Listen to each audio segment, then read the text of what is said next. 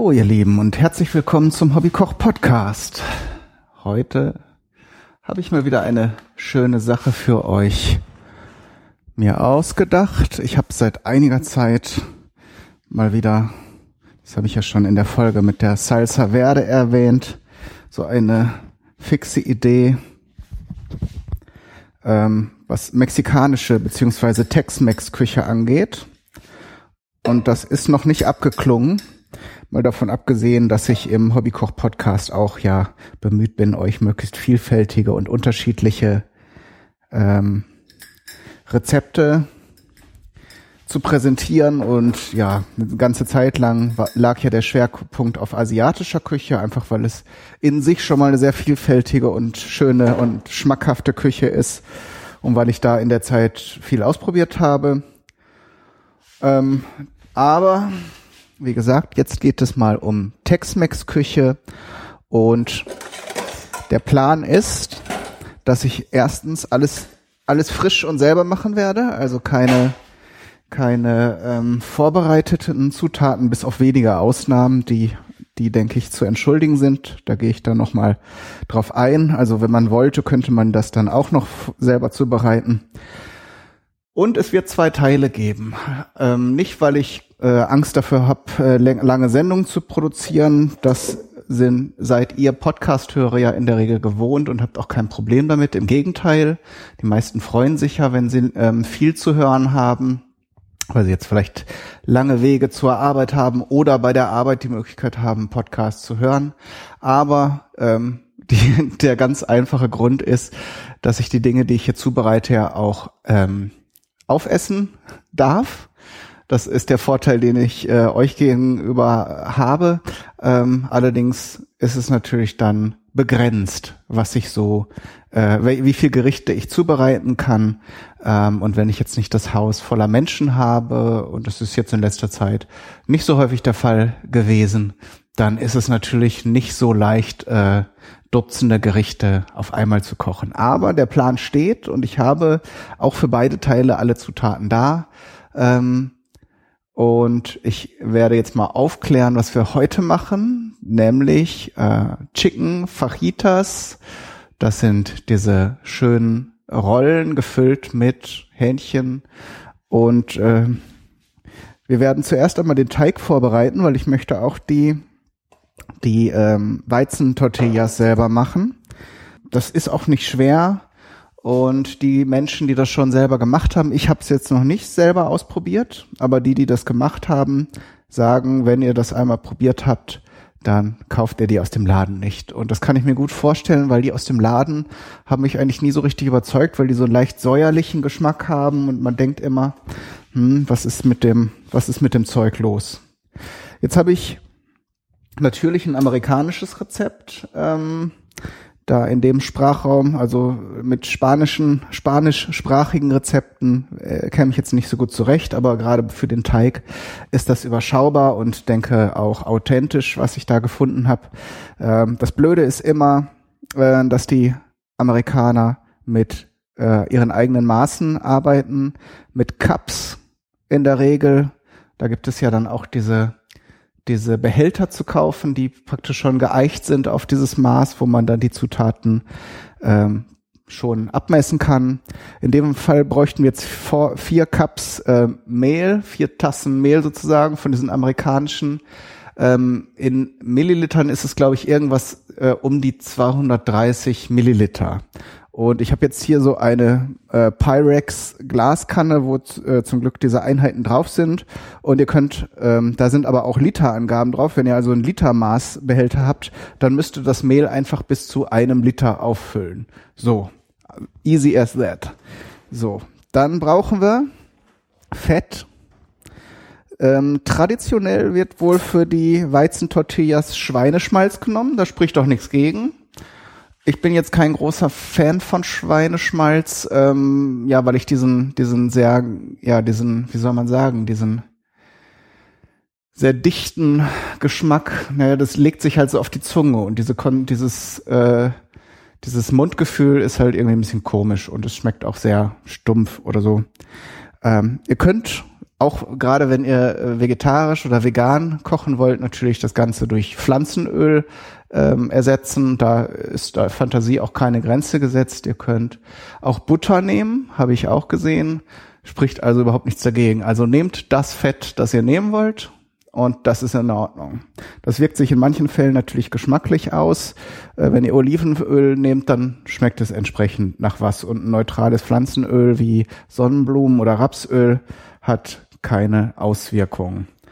Ähm, ich habe aber noch ein anderes Rezept gesehen und zufällig hatte ich diese spezielle und besonders fantastische Zutat auch da. Und das ist Bacon Fat. Ich hatte noch, ich hatte jetzt öfter mal ja ähm, noch von der Zeit, als ich die die äh, Bacon Jam gemacht habe und das habe ich dann auch zwei oder dreimal noch nachgemacht, weil das wirklich ein sehr leckeres Rezept ist.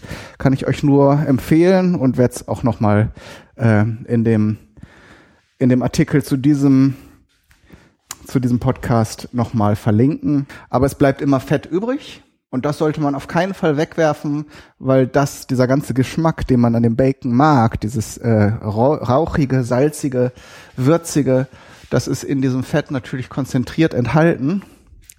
Und von daher wäre es eine, fast schon eine Sünde, so etwas dann in den Ausguss zu kippen. So, aber nachdem ich euch das jetzt gesagt habe, also man kann da sich so ein kleines, so ein kleines Gläschen, so ein, so ein Schnappgläschen dann bereitstellen. Und wenn man Speck oder Bacon brät und nicht das Fett gleich äh, für das Gericht weiterverwenden möchte, dann füllt man das einfach in dieses Glas oben drauf, lässt es dann draußen stehend noch mal ein bisschen abkühlen. Und man braucht jetzt etwa zwei Esslöffel Fett, natürlich gehäufte. Das heißt, wenn ihr ein Öl nehmt, dann nehmt vielleicht drei oder vier Esslöffel. Das ist jetzt bei dieser Menge Mehl, diesen geschätzten was mag das jetzt sein, 750 Gramm, fällt das nicht ins Gewicht. Und dann kommen, kommt noch Backpulver dazu. Das muss eigentlich nicht unbedingt, weil diese Fladen sind ja eigentlich, die gehen nachher auch durch die Feuchtigkeit ähm, auf, beziehungsweise werden die auch so locker und die müssen ja nicht so luftig wie ein Toastbrot sein. Trotzdem schadet es auch nicht, wenn sie ein bisschen, bisschen durch das Backpulver aufgehen. Dann noch einen gehäuften, ja, anderthalb äh, Teelöffel Salz. So, und dann haben wir eigentlich schon alles. Was jetzt auch noch ein guter Trick ist, um diese Teigfladen zuzubereiten, ist, da kommen jetzt anderthalb Tassen Wasser drauf. Ich messe das mal gerade ab und übersetze es dann wieder in anderthalb so, in Millilitern sind das 300, 380.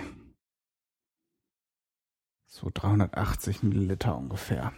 So, und die werde ich jetzt, werde ich jetzt kochen.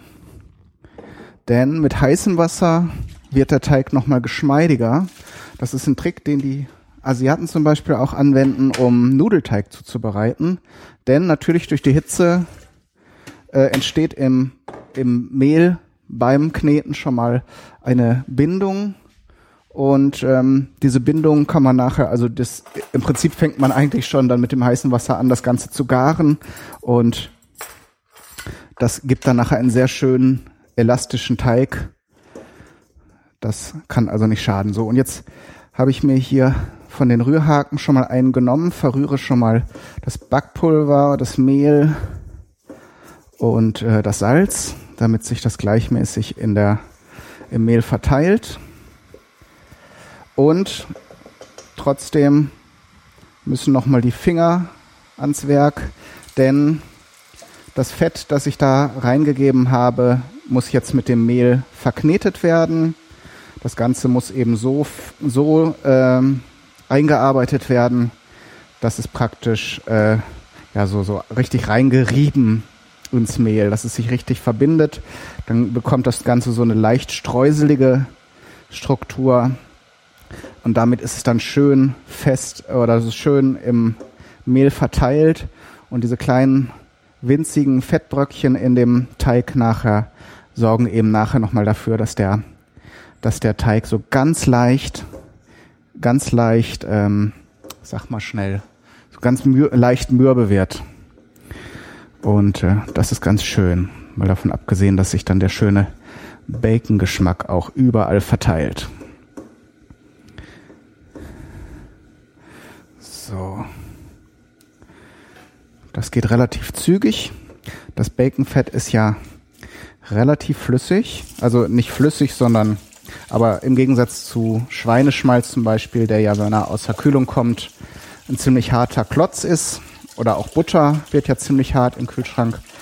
Äh, habe ich dieses Baconfett jetzt, was ich im Kühlschrank hatte, rausgenommen. Es war immer noch ähm, cremig, weich.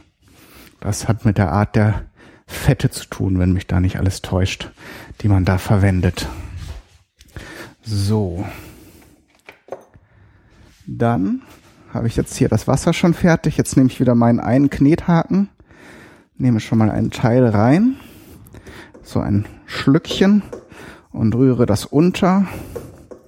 Ist sowieso, wenn man Teige zubereitet, sinnvoll, das nicht alles mit einem Mal reinzugeben. Manchmal nimmt das Mehl sehr viel Feuchtigkeit auf, manchmal nicht so viel. So, in dem Fall können wir aber alles reintun. Und ähm, so bleibt das Ganze auch. Ah, jetzt kommt einem, schlägt mir dieser Bacon-Duft entgegen. Also ich glaube, das wird schon eine feine Sache. Das kann eigentlich nur gut werden. Bacon-flavored Tortillas. Mit dem Knethaken komme ich jetzt nur so weit, dass sich Bröckchen bilden. Das ist aber schon okay. Jetzt muss das natürlich noch ein bisschen abkühlen, weil ich jetzt gerade halt kochendes Wasser drüber gegossen habe. Da sollte man natürlich nicht sofort mit den Pfoten reingehen. Darum rühre ich das jetzt erstmal so. Wenn das jetzt so ein bisschen abgekühlt ist, kann man schon mal anfangen, das hier zusammenzudrücken muss man halt ein bisschen abkönnen, ne? So, und wenn ihr das mit der Hand knetet, merkt ihr ziemlich schnell, dass aus diesen Bröseln sich ein schöner, geschmeidiger Teig bildet. Und der wird dann eben so lange weiter geknetet, bis er wirklich gleichmäßig ist. Am Anfang ist er noch ein bisschen bröselig. Und äh, je mehr ihr dann mit dem Handballen den Teig immer wieder umfaltet und zusammendrückt. So machen es zumindest auch die Bäcker. Also zumindest die, die noch, die noch wirklich den Teig, den Teig formen und nicht nur Rohlinge backen. Immer wieder den Teig einmal umfalten und dann mit dem Handballen zusammendrücken. Damit verbindet ihr die Zutaten schön und das Ganze bekommt eine schöne, schöne elastische Konsistenz. Der Teig ist jetzt soweit fertig, ist schön locker. Ich glaube, dadurch, dass ich jetzt das kochende Wasser zugegeben habe, hat sich auch schon das Backpulver in Gang gesetzt und bildet eben CO2, was den Teig so ein bisschen aufbläht. Genau das hatten wir ja davon erwartet. Der Teig muss jetzt erstmal ruhen, sowohl abkühlen als auch eben das Mehl muss dann erstmal quellen. Das Ganze lassen wir jetzt erstmal so ein bisschen in Frieden. Also so eine Stunde sollte man das dann einem kühlen Ort sich selbst überlassen. Ich decke den Teig jetzt hier mal mit Klarsichtfolie ab, damit er keine Feuchtigkeit verliert. Könnte man auch ein Küchentuch nehmen, aber gut. Brauchen wir nachher eh noch ein Küchentuch. Dann können wir es dann einsetzen. So, diesen nach Bacon duftenden schönen Kloß stelle ich jetzt erstmal an die Seite. So, dann können wir noch eine Sache vorbereiten, nämlich das Geflügel erstmal mein Schneidbrett hervorholen, das ich für Fleisch verwende. Ich habe hier so ein Holzbrett, auf dem ich trockene Sachen schneide oder Sachen, die keine, also die unbedenklich sind, also die, nicht Mikroorganismen. Ihr wisst, was ich meine, die keine Keime unbedingt so streuen. Und für das andere habe ich so ein Kunststoffbrett, das man auch dann in die Spülmaschine stellen kann. So, wo habe ich jetzt Chicken? Ah, da. Hähnchenbrustfilet. Ganz einfache Sache, kriegt man mittlerweile überall. Natürlich auch in verschiedenen Qualitäten. Da geht bitte nach Gewissen und nach Qualitätsbewusstsein vor und natürlich nach Geldbeutel. Weil es bringt ja alles nichts, wenn ihr gerne hochwertige Zutaten kaufen möchtet, aber der Geldbeutel sagt, nein, geht nicht.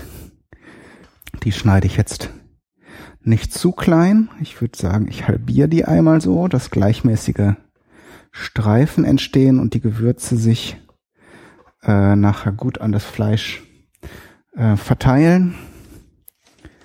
Also die Marinade, die wir jetzt gleich da dran geben. Ähm, und dann werden wir es nach dem Braten nochmal in Scheiben schneiden.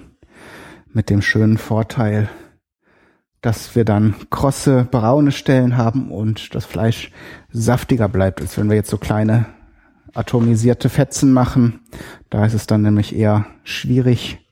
Geht zwar auch, aber ist schwieriger, die so zu garen, dass sie eben saftig bleiben. Da ist der Übergang manchmal dann fließend. Und mit dem Trick können wir es ganz gut umgehen. So, jetzt muss ich mir schnell überlegen, was ich alles da dran tun will. Ein paar Sachen stehen schon fest. Ein paar Sachen könnte ich jetzt spontan entscheiden. Wichtig erstmal die Sachen, die feststehen. Ich habe hier eine halbe Limette, das wird aber nicht reichen. Da werde ich jetzt erstmal, weil die auch schon ein bisschen trocken ist, aber wegschmeißen braucht man sie deshalb nicht. Hm, da ziehe ich mir jetzt noch den Saft raus. So, und dann werde ich aber noch eine ganze dazugeben. Der Limettensaft, die Säure sorgt im Fleisch ja in Marinaden immer dazu, da, dafür, dass sich dann schon ein bisschen, ähm, dass es sich das Fleisch im Grunde schon so ein bisschen zersetzt, äh, entsprechend zart wird. Na, oder reicht das jetzt doch schon mit einer halben? Entscheidung. Na komm, ich habe jetzt hier noch so viele Limetten. Dann nehme ich jetzt noch eine halbe dazu, kann die andere Hälfte wieder vertrocknen. ah, ich habe ja noch eine andere Sache, die ich gleich noch zubereiten möchte. Da brauche ich eh noch mal eine halbe Limette, also die verkommt nicht mal. Alles gut. Falscher Alarm. Dann tun wir einen kleinen Schuss Öl drauf. Da bleibt es wieder euch überlassen. Mittlerweile gibt es ja Köche, die also zumindest diese Fernsehköche, die an jeden, also die alles, nahezu alles mit Olivenöl zubereiten.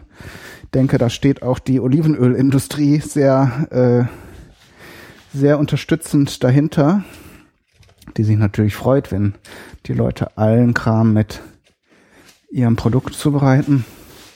Aber ich muss sagen, also erstmal andere Öle sind, denke ich, mindestens genauso gesund äh, ich nehme jetzt einfach Sonnenblumenöl. Punkt. Einfach nicht so viel, nicht so viel nachdenken über diese Sachen. So. Dann habe ich hier noch eine Chili. Welche nehmen wir denn jetzt?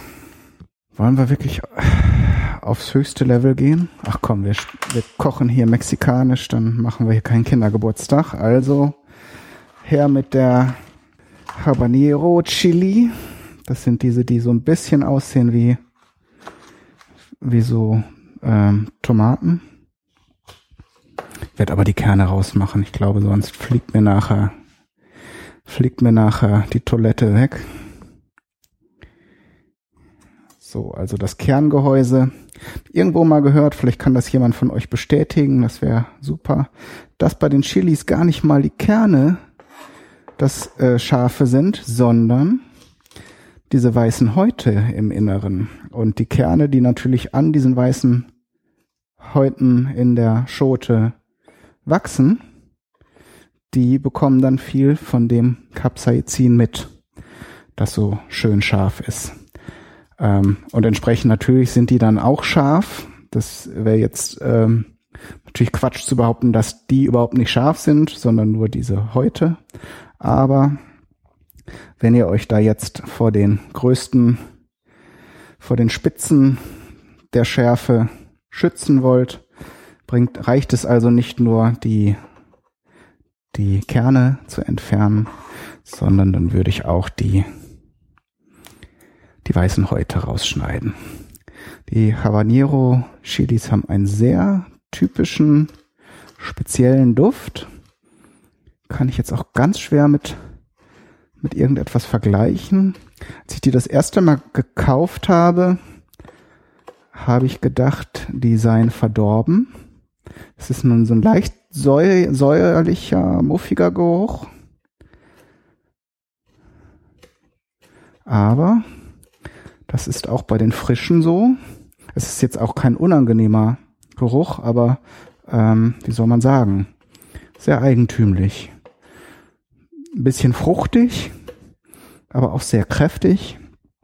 Müsst ihr einfach mal probieren. Fällt mir jetzt kein passender Vergleich ein. Manche Sachen stehen ja auch einfach für sich. So, ich glaube, das wird ein ganz schöner Kracher von der Schärfe her. Ich nehme jetzt nämlich die ganze Schote. So, keine halben Sachen hier. Und es kommen ja nachher auch noch andere Zutaten da rein. Von daher wird das ja dann nicht nur scharf sein, hoffe ich zumindest. So, zur Marinade. Natürlich etwas Salz auch. Dann hier natürlich Knoblauch. Obwohl, ich werde jetzt nicht viel reintun, denn Wichtiger ist der Knoblauch gleich noch in der anderen Zutat für die äh, für eine Zugabe für die Chicken Fajitas. Und darum ist jetzt nur ein bisschen fürs Aroma drin. Und more to follow. So. Ich tue jetzt nur so eine mittelgroße Schote rein. Äh, nicht Schote bin jetzt noch bei den Chilis. Zehe. Zehe heißt das doch beim Knoblauch. So. Und dann, auch wenn es nachher gebraten wird und es damit eher schwierig ist, aber für den Duft nicht unerheblich, tue ich jetzt noch ein bisschen Koriandergrün rein. Unheimlich tolles Kraut. Nachher kommt noch ein bisschen Frisches da rein. Aber das knüttel ich jetzt hier so zusammen. Dann wird es in feine Streifen geschnitten. Das reicht dann schon. Umrühren.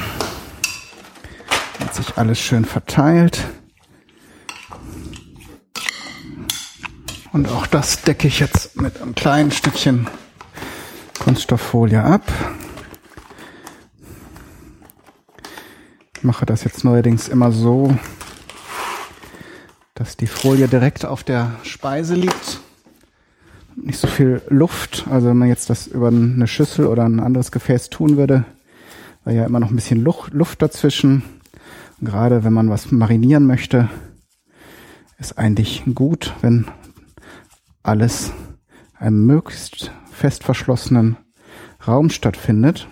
Vielleicht habt ihr auch solche es gab mal eine Zeit lang diese Frischhaltedosen, ähm, wo man so eine kleine Handpumpe dazu bekam, äh, mit denen man dann die Luft rauspumpen konnte. Das war eigentlich eine sehr coole Idee, weil dadurch, wenn man jetzt Fleisch mariniert und die Luft da rauszieht, dann zieht die Marinade automatisch fast in das Fleisch ein. Und das ist natürlich eine Sache, die man haben möchte erstmal ein bisschen umschichten hier im Kühlschrank. Und äh, aber leider, also das, was ich gekauft hatte, ich hatte mal so ein Ding, das hat aber nicht lang gehalten, war aber auch kein Qualitätsprodukt. Aber den, den Vortrag erspare ich euch jetzt äh, über Qualitätsprodukte oder Discountware. Ich denke, da könnt ihr euch euren Teil denken. Und ähm, darum machen wir jetzt eine kleine Pause, in der jetzt schön die der Teigkloß weiter abkühlt und durchzieht und unsere Hähnchenstücke marinieren können. Also bis gleich.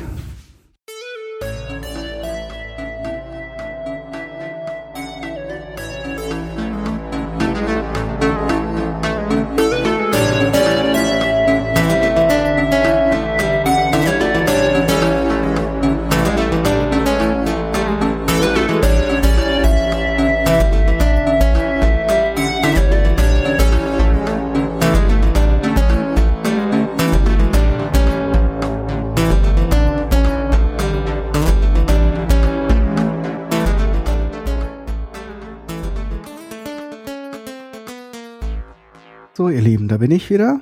Ich habe jetzt schon ein paar Schritte vorbereitet. Ich bringe euch auf den neuesten Stand. Die Batterien hier in meinem Aufnahmegerät sind nicht mehr so ganz frisch und darum habe ich jetzt äh, schon ein paar Sachen, ein paar Handgriffe vorher gemacht. Äh, ja, ich habe einfach verpennt, noch neue Batterien zu kaufen. Und sonst muss ich hier mit dem Netzteil arbeiten und da bin ich in der Bewegung natürlich sehr stark eingeschränkt. Kurzum, ich habe den Teig jetzt nach, nach einer Stunde Ruhe nochmal äh, durchgeknetet und er ist wirklich sehr schön geschmeidig, eigentlich perfekt, so wie man sich einen äh, Teig wünsche, wünschen würde. Also nämlich gleichmäßig und eben weder matschig noch krümelig sondern eben geschmeidig. So, dann habe ich den in zwölf gleich große Teile aufgeteilt. Da könnt ihr natürlich die Methode eurer eurer Wahl nehmen. Die einen formen lieber, das habe ich jetzt so gemacht, eine, eine Wurst aus dem Teig und schneiden dann eben einmal in der Mitte durch und dann je nachdem, wie ihr das mathematisch lösen wollt, dann eben aus den zwei Hälften weitere sechs Stücke. Ich habe die Hälften dann nochmal durchgeschnitten und dann die Stücke, die Viertel dann nochmal gedrittelt. So kommt man dann zum Beispiel auf zwölf. So, und dann habe ich die Stücke im, in der Hand zu Kugeln geformt und wo sie da schon mal waren, habe ich sie dann auch platt gedrückt. Die platt gedrückten Stücke ruhen in der Schüssel und ja, jetzt nehme ich sie nacheinander raus und rolle sie mit meinem Teigholz hier schön glatt aus. Könnt natürlich auch ein Nudelholz nehmen. So neuerdings sind ja in Mode diese diese Dinger ohne Griffe, also einfach nur im Grunde ein Stück Holz oder Besenstiel könnt ihr eigentlich auch nehmen. Ähm, von daher, also das wird dann eben als Pizzaholz oder so äh, genommen. Ich habe das damals gekauft, weil wir das für diese diese chinesischen Maultaschen genommen haben, weil das in China eben auch so äh, gemacht wird mit diesen Hölzern einfach, anstatt da irgendwie so ein umständliches Ding mit einem Gewinde beziehungsweise mit einem mit einem Griff dran zu nehmen. Und jetzt versuche ich natürlich diesen Teigfladen so dünn wie möglich auszurollen. Die Ansage ist eigentlich so gut wie transparent, das Ding zu machen. Natürlich ist eure Pfann Größe der Pfanne, die ihr verwendet, die jetzt neben mir auch schon auf dem Herd steht. Aber da ich ja jetzt hier Induktion habe, ähm, brauche ich da jetzt nicht lange vorheizen. Wenn ihr keinen Induktionsherd habt, dann würde ich euch das empfehlen. Also so auf mittelgroßer Hitze die Pfanne schon mal anzuwärmen. In den Rezepten wurde immer empfohlen, eine eine Eisenpfanne zu nehmen. Ich habe jetzt so eine Edelstahlpfanne, aber ich habe jetzt hier auch eine beschichtete, die werde ich verwenden dafür. So, und jetzt habe ich einen Fladen, also so perfekt rund kriege ich sie nicht hin. Äh, manche Leute pressen die Tortilla-Fladen auch. Da werden sie aber wahrscheinlich nicht so dünn. Ähm, vielleicht probiere ich das gleich auch mal aus. Also zumindest würde es dann vielleicht helfen, so eine runde Grundform hinzubekommen, von der aus man dann weiter ausrollen kann. So, aber jetzt nicht zu sehr abschweifen. Wo wollte ich jetzt gerade hin? Ach so, ich wollte noch mal gerade ein Foto machen. Ich habe jetzt ähm, noch keine Fotos gemacht für euch, aber ähm, ich dachte, Mehl und Wasser sind jetzt nicht so spektakulär. Sowas habt ihr schon mal gesehen. Da brauche ich euch jetzt nicht dokumentieren, wie das zusammen in einem Behälter aussieht.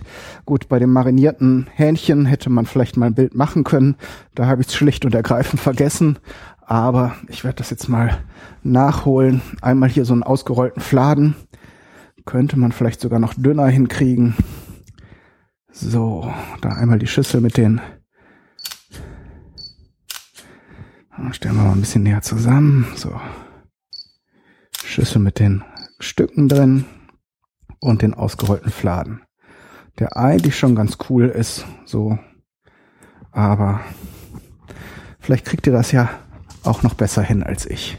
So, dann werden wir mal einen hier schon backen. Ich mache das jetzt mal etwas höher als mittelhoch. Also wenn ihr neun Stufen habt auf sechs. Und wie gesagt, Eisenpfannen, also diese äh, nicht gusseisernen, sondern die schmiedeeisernen Pfannen sollen sich dafür ganz gut eignen. Ich denke, eine beschichtete Pfanne ist auch gut. Ölen braucht ihr das Ganze nicht. In dem Teig ist ja Fett enthalten und die sollen eben nicht frittiert oder gebraten werden, sondern einfach ähm, trocken ausgebacken werden. Das ist alles cool so. Da braucht man also nicht mehr machen, als diesen Fladen da reinzuwerfen. So, ja, füllt den Pfannenboden gut aus. Und dann gleich den nächsten machen jetzt natürlich nicht gemacht habe, ist mir schon mal einen Teller hinzulegen, wo ich die fertigen Fladen drauf tun kann. Wobei man die ja auch nicht auf den Teller tun soll, sondern in ein Küchentuch. Denn die Fladen sollen ja nachher nicht kross und ähm, fest sein, wie man das von Brot oder anderen Sachen vielleicht gerne hätte, sondern die sollen ja nachher weich werden. Das heißt, das Wasser, das nach dem Backen auch noch ausdünstet, soll auf den Teig zurückfallen und entsprechend ähm, den geschmeidig und weich machen. Darum wickelt man den in ein saures Küchentuch ein. Werde ich jetzt auch machen. Also man kann den natürlich dann, diese Fladenbrote auch so essen oder als Zutat also so zum Beispiel zum Salat einfach so dazu geben. Wenn man jetzt eine große Menge macht und äh, schon absehen kann, dass man jetzt nicht irgendwie ein Dutzend Fladen braucht zum Befüllen, dann schmecken die so kross aus der Pfanne frisch natürlich auch ganz gut, denke ich. So, die Fladen drücke ich jetzt so mit der Hand, bisschen schon flach. Hat den Vorteil, wenn ihr äh, das von Anfang an mit dem Holz so ausrollt, dann entstehen natürlich Spannungen im Teig und ab einem gewissen Punkt zieht, äh, zieht sich der immer wieder zusammen. Dann könnt ihr rollen, so viel ihr wollt. Äh, wenn ihr die, den Teig schon mal so grob in Form bringt und auseinanderdrückt, soweit es eben mit den Fingern geht, dann müsst ihr euch da nicht so abmühen. Und entsprechend einfacher geht das dann nachher mit dem Holz. Anderer Vorteil ist noch, wenn ihr das mit den Fingern entsprechend schon in Form bringt, also möglichst rund auseinanderdrückt, dann wird das nachher mit der Form der Fladen auch besser. Sprich, ihr habt nachher eine rundere Grundform. Wenn ihr da von Anfang an äh, senkrecht, waagerecht, diagonal äh, rollt, dann äh, habt ihr nachher eher tendenziell einen quadratischen Fladen. Und naja, wenn ihr eine entsprechend große Pfanne habt und so ist das eigentlich auch kein, kein Ding. Also es schmeckt ja nicht schlechter, wenn die Form jetzt nicht perfekt rund ist. Aber natürlich möchte man das optisch möglichst schick haben. Äh, ihr seht daran, dass ihr alles richtig macht beim Ausbacken, wenn der Fladen am Rand und dann zunehmend auch an der Oberfläche trocken aussieht, also heller wird da, äh, daran sieht man dann, ähm, dass das Ganze schon backt oder backt. Backt, ah, Grammatik, ja, alles geht verloren. Ähm, ihr wisst, was ich meine. Und der zweite Indiz, was auch nicht ganz unwesentlich ist, ist, dass sich Blasen bilden auf diesem Fladen. Äh, das ist natürlich schön, weil dieses Indiz zeigt euch, dass der Fladen nachher schön locker luftig wird, weil sich eben durch verdunstendes Wasser und durch das Backpulver bildet sich ja auch bei der Hitzeneinwirkung CO2, das dann im Teig dazu führt, dass die Fladen schön fluffig werden. Da geht aber auch noch mehr. Vielleicht gebe ich doch ein bisschen mehr Hitze. Level 7 bin, ich äh, hatte das echt schwieriger eingeschätzt mit dem Ausrollen. Das ist zwar der mühsamste Teil an der ganzen Geschichte, aber so schwierig jetzt auch nicht. Ich dachte, da bin ich sehr, äh, länger mit beschäftigt mit den Teigfladen, aber es geht. Das kriegt man hin. Jetzt äh, verbreitet sich hier schon der dezente Duft von, ich würde sagen, eine Mischung aus Nudeln und natürlich das Bacon-Aroma hinterlässt seine Spuren. Super. Sehr, sehr schön. Ja, jetzt fängt es auch schon ein bisschen an zu knistern. Jetzt hat die Pfanne die richtige Hitze. Also vorheizen wäre in dem Fall auch nicht falsch gewesen. So, jetzt nehme ich mir hier einen Pfannenwender raus. Ähm, ihr könnt natürlich auch eine Zange nehmen oder was ihr gerade zur Hand habt.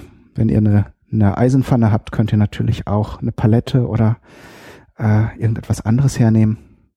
Doch, das wird auf jeden Fall besser als diese abgepackten Dinger. Wie gesagt, ich hatte ja am Anfang schon erwähnt, die schmecken immer so leicht säuerlich. Ich weiß nicht, ob die Sauerteig verwenden, ob der Teig in den Packungen dann irgendwie leicht sauer wird oder ob das einfach ein Kon Konservierungsstoff ist, also irgendeine Säure, die verhindert, dass diese Fladen verderben. Aber das fand ich immer, ist auch nur ganz dezent, aber ich fand das immer so ein bisschen unangenehm, diesen ja, diesen dezenten Geschmack einerseits von der Verpackung, es schmeckt halt doch ein bisschen, äh, äh, hat es dann diesen Plastik-Unterton und eben dieses säuerliche, was ich eben gar nicht einordnen konnte. Da werden diese frisch gemachten auf jeden Fall viel, viel cooler werden. Was ich hier nicht habe, was man in den USA so in Supermärkten kaufen kann, was aber meiner Meinung nach auch nicht unbedingt notwendig ist, ist sind spezielle Tortilla-Fladenwärmer. Das heißt, da sind dann wahrscheinlich Behälter, wo ein Heizelement drunter ist, was eben eine geringere Hitze macht. Also nichts wirklich Dramatisches, aber eben so, dass es gerade so ein bisschen anwärmt und eben nochmal dafür sorgt, dass das Wasser aus dem Rest, restliche Wasser, was noch im Fladen ist, verdunstet und äh, entsprechend dann äh, das Ganze äh, weich macht und natürlich auch biegsam und dadurch entsprechend befüllbar. So, also so richtig große Blasen bilden sich jetzt nicht. Vielleicht war das so, aber ich drehe das trotzdem mal um. Ja, und es ist jetzt schön bräunlich. Vielleicht, wenn man den Fladen in eine heiße Pfanne gibt, es äh, bilden sich da schneller große Blasen. Ich mache euch mal schnell eine halbe Minute bis eine Minute brauchen die Dinger, um einmal durchzubacken. Die andere Hälfte des Küchentuches drüber schlagen, damit das Ganze so ein bisschen vor sich hin dünsten kann. So. Der nächste ist mir sogar noch runder geworden als der erste. So, jetzt mache ich es aber doch wieder etwas kleiner weil die Pfanne jetzt heiß ist und ich möchte eben nicht, dass das zu schnell erhitzt wird und dann entsprechend vielleicht verdampft. So, wieder mit der Hand ein bisschen vorarbeiten. Umso schneller geht es dann eben beim Ausrollen. Das äh, gilt übrigens auch für Pizzateig. Bei Hefeteig, der ist ja meist sogar noch ein bisschen äh, elastischer als jetzt so einfach nur so ein, das ist, das hier ist ja im Grunde nur ein Nudelteig mit ein bisschen Backpulver drin. Ähm, Wobei gut, Nudelteig ist nicht ganz richtig, da kommt ja auch kein Fett rein, aber ihr wisst, was ich meine. Das äh, Hefeteig ist dann eben noch ein bisschen elastischer, der äh, wehrt sich ja noch ein bisschen mehr gegen das Ausrollen. Aber in dem Fall, dieses Drücken hilft eben, die Struktur schon mal so ein bisschen vorzugeben und entsprechend leichter geht's dann nachher beim Auswalzen. Na, Jetzt habe ich nicht so gleichmäßig gedrückt wie eben. Jetzt habe ich eher hier so einen Halbmond, aber na gut. Ich würde sagen, das Prinzip habt ihr jetzt verstanden durch die Beschreibung. Ich werde mal ein bisschen Batterie schonen und dann melde ich mich gleich wieder, wenn ich alle Fladen gebacken habe. Ähm, und dann bereite ich mit euch die restlichen Sachen zu. Ich hoffe jetzt, dass das Gerät nicht zwischendurch abgekackt ist. Nee, alles noch da. Dann bis gleich.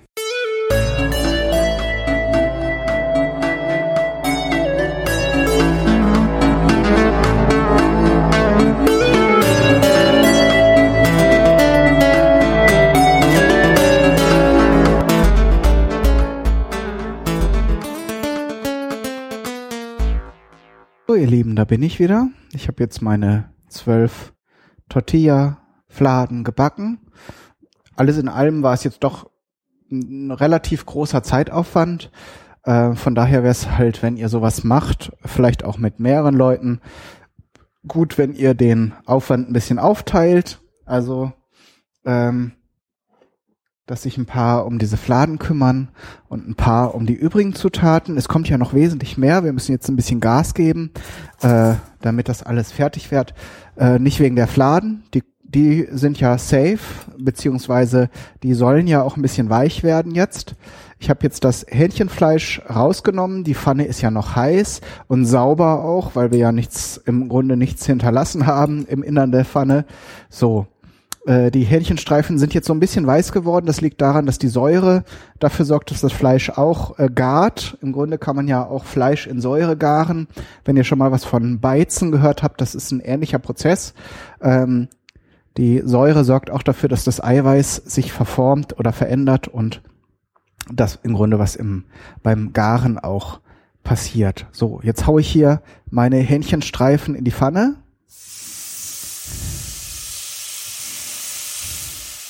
Und ein schöner Duft breitet sich hier aus. Oh, ganz schön laut das Ganze. Und die Schärfe liegt in der Luft. Wow, da kommt einiges auf mich zu. Nebenbei habe ich jetzt noch eine Paprika klein geschnitten. Nicht eine, sondern drei. Ich nehme gerne diese Spitzpaprika. Die kommen meistens aus der Türkei oder aus Osteuropa. Ähm, die sind meist noch ein bisschen aromatischer. Das Fleisch, Fruchtfleisch ist zwar dünner bei diesen Spitzpaprika, dafür schmeckt es halt besser. Und ähm, ja, das ist eigentlich schon alles, was man über Spitzpaprika sagen kann. Also diese Gemüsepaprika, diese dicken, fleischigen Kugeln kann man natürlich auch für verschiedene Gerichte gut verwenden. Aber in dem Fall hatte ich jetzt diese gekauft. Die kaufe ich auch meistens, wenn ich sie sehe, ähm, lieber als diese diese äh, Gemüsepaprika, die man, die jetzt bei uns hier meist in den Niederlanden gezüchtet werden, was kein Qualitätsurteil sein soll, sondern einfach eine Tatsache. Ähm, dann habe ich jetzt hier noch zwei große Gemüsezwiebeln äh, geschält, also nicht die Fleischerzwiebeln. Wenn ihr die bekommt, nehmt die auch lieber.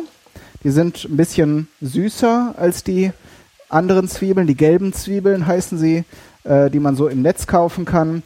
Die großen kauft man eher einzeln oder in so Strängen, in so, in so, ja, wie soll man sagen, in so langen Ketten, ähm, wo dann zwei oder drei oder vier hintereinander geschaltet sind. So, und dann, aber es geht beides. Ich habe jetzt hier große gelbe Zwiebeln, zwei Stück, äh, oder sonst nimmt ihr eine große Fleischerzwiebel. Gut, das Fleisch hat sich etwas beruhigt. Das hat eben ganz schön gezischt, weil es jetzt eben in die schon warme Pfanne reingekommen ist. Alles kein Problem. Im Gegenteil. So, und als ich die jetzt eben in die Pfanne eingelegt habe, kam jetzt schon dieses Schärfe entgegen. So, und jetzt wende ich die Stücke. Jetzt habe ich die Hitze etwas hochgedreht auf die höchste Stufe, weil das Fleisch, dadurch, dass es mariniert ist, auch viel Flüssigkeit abgibt. Da ist jetzt noch viel von dem Zitronensaft und ähm, so drin. Das muss erstmal wegdampfen, bis das Fleisch eigentlich äh, äh, bräunt. Wir wollen es ja doch schon außen ein bisschen anbräunen, weil das ja schönen Geschmack gibt. Und nachher, wenn das passiert ist, können wir den Rest von der Marinade zugeben. Ja, jetzt ist es schön braun. Drehe ich es nochmal um, weil auf der anderen Seite ist es nochmal etwas blasser. So, und jetzt geben wir die Paprika und die Zwiebeln dazu. Vielleicht nochmal ein paar Tropfen Öl, weil das Fleisch jetzt, ich habe das jetzt trocken angebraten, also nur mit dem äh, Fett, was in der Marinade enthalten war. Jetzt versuche ich mal das Fleisch über das Gemüse zu boxieren. Das darf ruhig noch ein bisschen Hitze haben, weil es ja relativ große Stücke sind und die sollen ja durchgaren. Bei Geflügel ist das ja wichtig. Das darf auf keinen Fall rosig sein. Sonst hat man vielleicht Schwierigkeiten mit Salmonellen oder sowas. Natürlich, das Gemüse muss auch an die Hitze in der Pfanne kommen. Jetzt werde ich es wieder ein bisschen kleiner stellen, damit das Gemüse in Ruhe hier schmurgeln kann. Und währenddessen mache ich noch eine andere Sache, nämlich eine Guacamole. Wer die Podcasts hört, die ich neben dem Hobbykoch-Podcast noch so mache, dem wird das jetzt alles nicht neu sein. Denn über Guacamole und Avocados habe ich auch schon mal in einem anderen Podcast gesprochen, nämlich im Trick 17 Podcast. Noch ein Trick übrigens, den ich da im Podcast nicht erwähnt habe, weil ich ihn vergessen habe, ist, äh, wenn man die, die Frucht auseinanderschneidet und in einer Hälfte bleibt ja der Kern stecken, nimmt man das Messer und lässt es mit leichter, mit leichter Geschwindigkeit in den Kern reinflutschen. Rein, also schlägt es so ein bisschen rein, weil diesen glitschigen Kern kriegt man sonst nur schwierig zu packen. Ähm, habt ihr aber bestimmt schon mal gesehen oder wisst ihr schon, ist jetzt also kein phänomenal neuer Trick, aber vielleicht, falls ihr gerade anfangt mit Kochen und euch dann nachher mit der Avocado abmüht, ist das schon ein guter Trick. So, also Guacamole ist äh, eine typische Soße auch aus der Tex-Mex-Küche. Äh, Hauptzutat ist eben Avocado. Und wenn ihr eben ganz viele Tricks äh, zum Einkauf, zur Aufbewahrung und äh, sonstigen nützlichen Tipps zu, Gua äh, zu Guacamole und Avocados haben möchtet, dann hört euch die Folge 9 ab an vom Trick 17 Podcast. Ich werde das hier auch nochmal in der, im Blog verlinken, damit ihr da nicht herumsuchen müsst. Und da sind ein paar sehr, sehr gute Tipps dabei, auf die man auch nicht so alleine kommt, wenn man sie nicht irgendwo schon gehört hat. So, das Fruchtfleisch der Avocado, wenn es reif ist, lässt sich sehr einfach mit einer Gabel zerdrücken. In der Regel hat es dann außen eine schöne grüne Farbe, so eine helle moosgrüne Farbe, also etwas heller noch und äh, innen eine gelbliche Farbe. Und die, die ich jetzt hier gekauft habe, ist perfekt. Das kann ich jetzt problemlos zu einer Paste zerreiben mit einer Gabel. Ähm, wenn ihr jetzt eine etwas unreifere Avocado erwischt habt, ist es auch nicht so schlimm. Also wenn sie jetzt ganz unreif ist, wäre es nicht so gut, weil ähm, dann ist sie relativ hart und auch nicht so angenehm zu essen. Aber ähm, so, so Avocados, die man jetzt in Stücke schneiden kann, aber die jetzt noch nicht so zerfallen von selbst, sind auch kein Problem. So, Saft einer halben Limette. Das ist jetzt die halbe Limette, die jetzt eben aus, von der äh, Marinade der Hähnchen übrig geblieben ist. Gut, das ist erstmal wichtig. Wenn man das dran hat, kann die Paste nicht mehr grau oder braun werden. Jetzt gucke ich nebenbei hier nochmal nach meinen, nach meinen, äh, nach meinen Hähnchenstücken. Die sind jetzt schon relativ fest, das heißt, die werde ich jetzt mal rausfischen, damit ich das Gemüse zu Ende garen kann. Dann kann ich es nämlich etwas höher stellen und auch leichter handhaben hier, weil die Hähnchenstücke entsprechend groß sind und hier immer zwischen den anderen Sachen herumbaumeln. Jetzt haben sie auch ein bisschen Geschmack von dem Gemüse angenommen, das ist auch nicht falsch. Und ähm, so können wir die jetzt rausnehmen lege ich mir jetzt hier aufs Schneidbrett, weil wir die ja nachher noch in Stücke schneiden müssen. So, und jetzt kann ich es etwas größer, weil es hier auch schon ein bisschen Flüssigkeit sich abgesetzt hat, weil die Paprika und Zwiebeln dürfen schon ein bisschen anrösten, damit sie schön ihr Aroma entfalten. Weitere Zutat bei der Guacamole ist Knoblauch, weil jetzt schon an den Hähnchenstücken was dran ist von Knoblauch nehme ich jetzt hier nur eine Zehe. Das muss auch nicht irgendwie immer so eine Knoblauchorgie sein. Das heißt, wenn ihr Knoblauch gerne mögt, könnt ihr auf jeden Fall auch mehr nehmen. Äh, ich mag auch sehr gern Knoblauch, aber es muss auch nicht immer diese Riesenmenge sein. Und gerade wenn man jetzt mehrere Sachen mit Knoblauch hat, ab einem gewissen Punkt, also bei dem Hähnchen ist es jetzt äh, gegarter Knoblauch und hier ist es roher. Äh, das sind nochmal unterschiedliche Geschmacksnuancen. Von daher kann man das gut vertreten. Aber es muss auch nicht immer die totale Knoblauchorgie sein, weil irgendwann schmeckt es auch nicht mehr besser, wenn man mehr nimmt. So, so eine, äh, einen halben Teelöffel Salz noch und dann ist meine Guacamole fertig. Es gibt Varianten, in die man Tomatenstücke oder Chili und solche Dinge noch hineinrührt. Dadurch, dass ich aber hier noch eine Salzersoße extra mache, brauche ich in dem Fall diese Sache nicht. So, die Paprikastücke sind auch fertig. Dann machen wir jetzt den Herd aus, rühren nochmal kräftig um. Dann kann das hier auf der heißen, auf dem heißen Herd so stehen bleiben. Entsprechend können wir nachher unsere Sache hier fertig machen. So. Und wo ich es jetzt eben schon angesprochen habe, ich brauche noch ein Schälchen für die Salsa. Das ist jetzt so ein Fall für sich, weil eigentlich Salsa-Soße eine scharfe, tomatenbasierte Soße ist, die rote zumindest.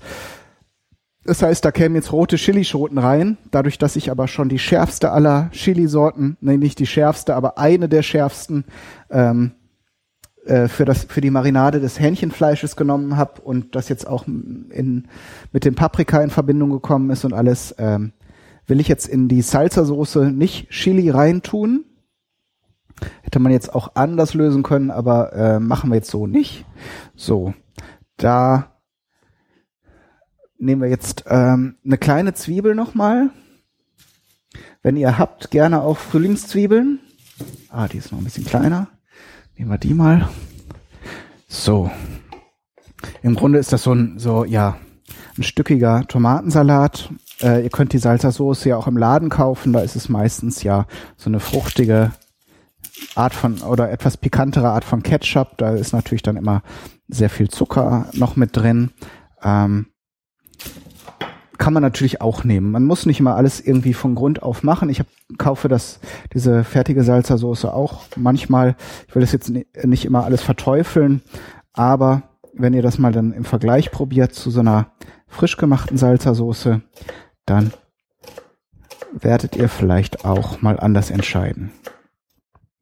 So, ich jetzt nehme nicht so radikal viel Zwiebel, erstmal nur, nur eine halbe, auch wenn das jetzt hier eine kleinere Zwiebel ist muss das jetzt nicht so viel sein. Wir müssen uns ein bisschen beeilen, ähm, damit das alles gleichzeitig fertig wird. Das reicht schon. Sind, müssen eigentlich nur so ein paar kleine Zwiebelwürfel sein. Lecker auch sind die roten Zwiebeln. Irgendwo äh, müsst ihr mal schauen. Wenn ihr die bekommen könnt, ist das auch auf jeden Fall gut. So, und in die Salzersoße tue ich jetzt auch die, die äh, nochmal den frischen Koriander rein. Da kann jetzt auf jeden Fall noch mal mehr her als eben in die Marinade von dem Hähnchen. Durch die Hitze hat sich da das auch immer auf jeden Fall auch zum Teil verflüchtigt. Und frischer Koriander ist immer noch mal eine ganz andere Geschichte, als welcher der erhitzt wurde. Den werde ich jetzt gleich hacken. Erstmal gebe ich zu den Zwiebeln noch mal einen Tropfen, in dem Fall wirklich mal Olivenöl, weil ich es jetzt auch wirklich mal pikant haben will aber auch nicht viel, sondern nur so einen etwa halben Esslöffel. Dann eine Prise Salz, also zwischen zwei bis drei Fingern eingeklemmt, so. Dann Honig. Honig ist eine Sache, die sich nachher sehr gut mit den Tomaten verträgt. Weiß nicht, ob euch das schon mal so begegnet ist. Ähm, das verrühre ich jetzt mit dieser Zwiebelöl-Geschichte. Dann tue ich noch mal ein bisschen Pfeffer dazu. Wenn wir jetzt schon keine Chilischoten nehmen, dann wenigstens ein bisschen schwarzen Pfeffer. Hatten wir heute noch gar nicht. So, und dann äh, habe ich hier so kleine Datteltomaten, also diese kleinen länglichen. Ihr könnt eigentlich jede Art von Tomaten nehmen, die ihr zu packen kriegt. Äh, diese Datteltomaten werde ich jetzt der Länge nach vierteln. Und äh, also ich habe sie jetzt einfach da und die sind natürlich auch sehr intensiv vom Aroma. Das ist cool, weil Aroma und Geschmack ist immer das, was man will beim Essen. Na klar, brauche ich euch nicht erklären. So, dann nehme ich jetzt so eine, so eine halbe oder eine Drittel Schachtel. Je nachdem, wann mich jetzt die Geduld verlässt, diese Sachen hier zu vierteln. Ich brauche jetzt auch keine Unmengen. Von daher das alles auch seine Grenzen. Auf jeden Fall soll es schon mal so, muss es noch so ein bisschen marinieren. Jetzt noch den Koriander hacken. Muss auch nicht fein sein. Die Tex-Mex-Küche ist ja ohnehin rustikal. So, und dann haben wir alle Zutaten zusammen. Hurra! Jetzt muss ich noch das Hähnchenfleisch schneiden und dann können wir unseren ersten, unseren ersten Chicken Fajita zusammensetzen. Salsa hier ein bisschen umrühren. Könnt ihr natürlich auch noch Knoblauch reintun, aber wie gesagt, das Ganze wiederholt sich ja nun und wird nicht besser, wenn ihr das nachher sowieso, auf einem Fladen zusammentut. Dann braucht ihr nicht immer überall Knoblauch reinhauen.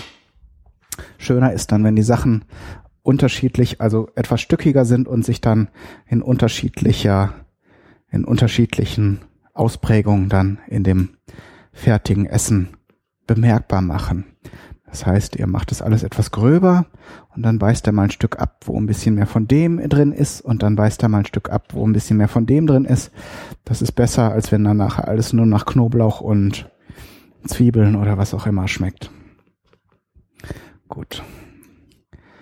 Jetzt habe ich hier so zwei Streifen, also geschätzt eine Hähnchenbrust mal in Scheiben geschnitten. Jetzt habe ich nämlich auch schon richtig Hunger. Bin gespannt, wie das Ganze am Ende schmeckt. Jetzt nehme ich mir aus dem Kühlschrank noch ein bisschen Frischkäse. Normalerweise kommt auf die Sachen noch ähm, äh, Sour Cream, also saure Sahne. Aber Frischkäse geht genauso gut. Und ja, ihr müsst ja nicht immer alles neu kaufen, wenn ihr bestimmte Sachen schon da habt. So, jetzt Assembly. Ein Teller.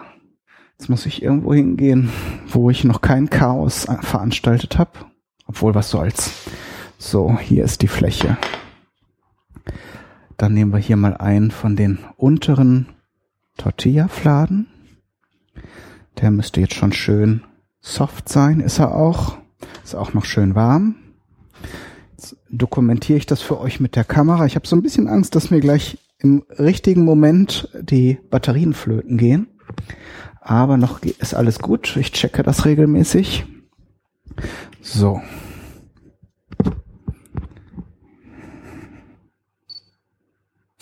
Löffladen. So. Dann tue ich ein bisschen Frischkäse drauf. Wie gesagt, wenn ihr keinen im Haus habt, dann geht auch äh, saure Sahne Dann kommt ein bisschen Guacamole drauf. Von dem Salsa-Salat in dem Fall. Also normalerweise ist das ja noch feiner zerhackt. Und manche machen das dann auch mit den Dosentomaten. Das sei ihnen auch vergönnt, aber ich finde, der frische, die frische Salsa-Zubereitung ist nochmal, noch mal feiner. So, jetzt mache ich noch mal ein Foto, weil dann kommt noch was drauf. Nämlich das Fleisch natürlich. Ich glaube, die Fladen sind jetzt nicht so riesengroß, dann brauche ich gar nicht so viel. Das heißt, so ein Streifen, also so eine halbe Hähnchenbrust reicht da schon aus. Muss ja jetzt auch nicht so riesen kloppermäßig sein. So, und dann kommen noch Zwiebeln und Paprika drauf. So, die sind schön angeröstet. Und dann wird das Ganze aufgerollt. Nämlich einmal, einmal halb aufgerollt. Dann werden die Seiten umgeklappt. Und dann, gut, das muss ich nochmal üben. So ein bisschen einfalten, so. Und fertig ist der Chicken Fajita. Man kann natürlich auch noch Käse reintun. Ist sehr häufig bei der Tex-Mex-Küche, dass man nochmal geriebenen Käse reintut oder das Ganze nochmal ähm, mit Käse überstreut und dann nochmal in den Grill schmeißt. Gerade wenn ihr die Sachen vorbereitet, was man sehr gut machen kann, kann man den ähm, kann man die Zutaten eben in den in die Fladen einfüllen und dann nochmal unter dem Grill erwärmen und bei der Gelegenheit dann nochmal mit Käse überbacken. Äh, muss aber alles nicht sein. Wenn ihr es richtig timet, könnt ihr die Sachen auch so verwenden, wie sie gerade daherkommen. So, jetzt bin ich euch noch einen Geschmackstest schuldig. Ich bin gespannt, aber es kann eigentlich nur gut sein. Mm.